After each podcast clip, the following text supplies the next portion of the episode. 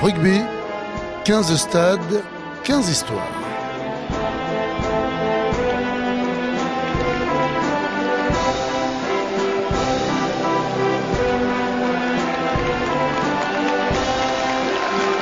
Hello Murrayfield, non loin du château d'Édimbourg, le stade de Murrayfield apparaît comme le plus fantomatique dans le souvenir des internationaux qui ont joué. Un stade où l'on a certes entassé plus de 100 000 spectateurs dans les années 70, un stade qui fut le premier à se doter d'un système de chauffage pour empêcher la pelouse de geler, mais difficile d'y trouver un match de légende, une épopée marquante. De 1980 à 94, le 15 de France y a régulièrement trébuché, puis à partir de 94, avec le déclin des Écossais, la tendance s'est inversée. Tout au plus, François Monclat, capitaine français au début des années 60, conserve-t-il une image très classique du vieux Murrayfield? Murrayfield, c'est de l'Écosse, c'est dans le brouillard, c'est le, le, château qui est là-haut, qui vous domine, que vous ne voyez jamais.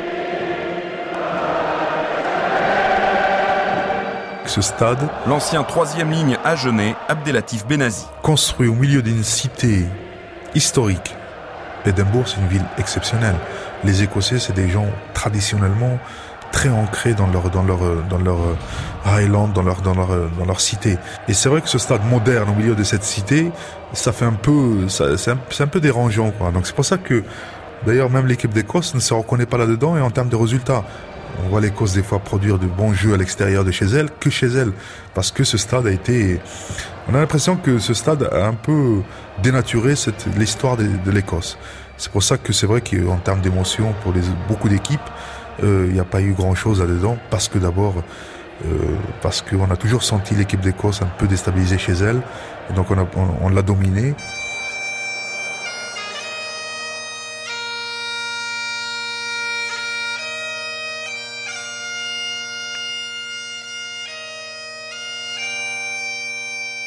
Heureusement, la courtoisie et le fair-play écossais ne se sont jamais démentis, et à défaut de matchs étourdissants, l'ancien numéro 10 d'Aqua du 15 de France, Pierre Albaladejo, retient une atmosphère plutôt que des performances. Gagner en Écosse, ça, ça représentait peut-être pas un, euh, un, exploit. Par contre, ce qui m'a toujours impressionné, c'était le, public respectueux euh, qui était là. Le respect qu'ils avaient du visiteur, c'était formidable. Et moi-même, euh, buteur de, de, de l'époque, j'étais, j'étais gêné au début quand, quand je tentais une pénalité le silence qu'il y avait, euh, j'ai dit mais qu'est-ce qui se passe ici Et ça me donnait des frissons, à tel point que peut-être j'ai pas réussi mes premières pénalités. J'étais impressionné par ce silence et, le fait d'avoir été respecté. Et je crois euh, que j'avais dit d'ailleurs à cette époque-là, j'avais dit je pense qu'au monde il peut pas y avoir un public mieux éduqué que, que, celui-là. Et puis il y avait aussi euh, une chose formidable quand on arrivait dans le dans le stade, qu'on rentrait sur le terrain, il y avait les quatre rangées de les premières rangées du stade, il y avait euh, tous les, les, les, lycées, ils avaient des places qui étaient réservées tout autour de l'enceinte, le plus près possible des joueurs, et ça faisait une écharpe euh, multicolore qui, qui, qui, était les couleurs de leur lycée finalement, de leur université, de leur école. Et ça, c'était beau. Ils le soignaient ça, et, et quand l'arbitre avait sifflé l'affaire, alors là, il n'y avait pas de grillage, il n'y avait rien du tout tous ces enfants qui envahissaient avec leur, tenue réglementaire euh, d'écolier, qui, envahissaient la pelouse, mais vous pouvez pas savoir le, bonheur que c'était. Et, là, au milieu de tous ces gosses, on, on, on sentait tous euh, qu'on avait servi à quelque chose finalement.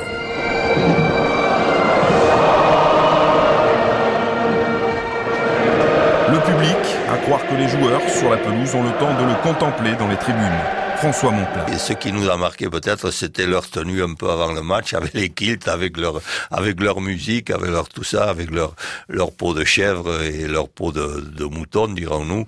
Mais le reste, non. Euh, ma foi, je peux pas dire qu'il m'ait marqué plus que les autres.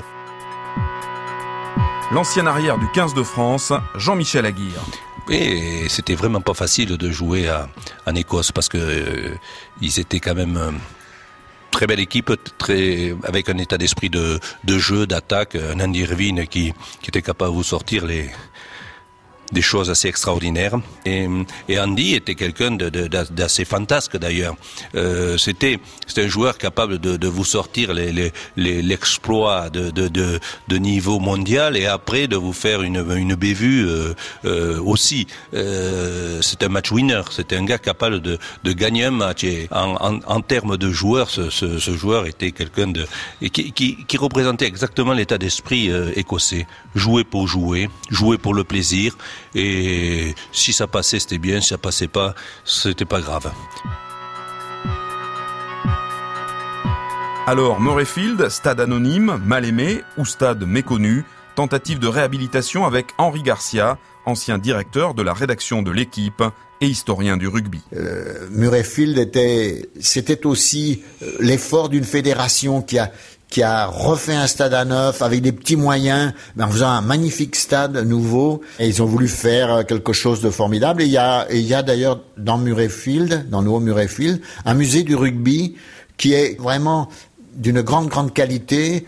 Et l'Écosse euh, a eu le premier championnat au siècle dernier dans les Borders, etc. Et donc, par conséquent, c'est quand même un, haut lieu du rugby, parce que l'Écosse, c'est un peu la tradition, bien sûr, un peu rétrograde, mais qui garde euh, chevillé au corps avec des petits moyens, euh, garder présent quand même euh, l'esprit du rugby et la flamme dans, dans le rugby.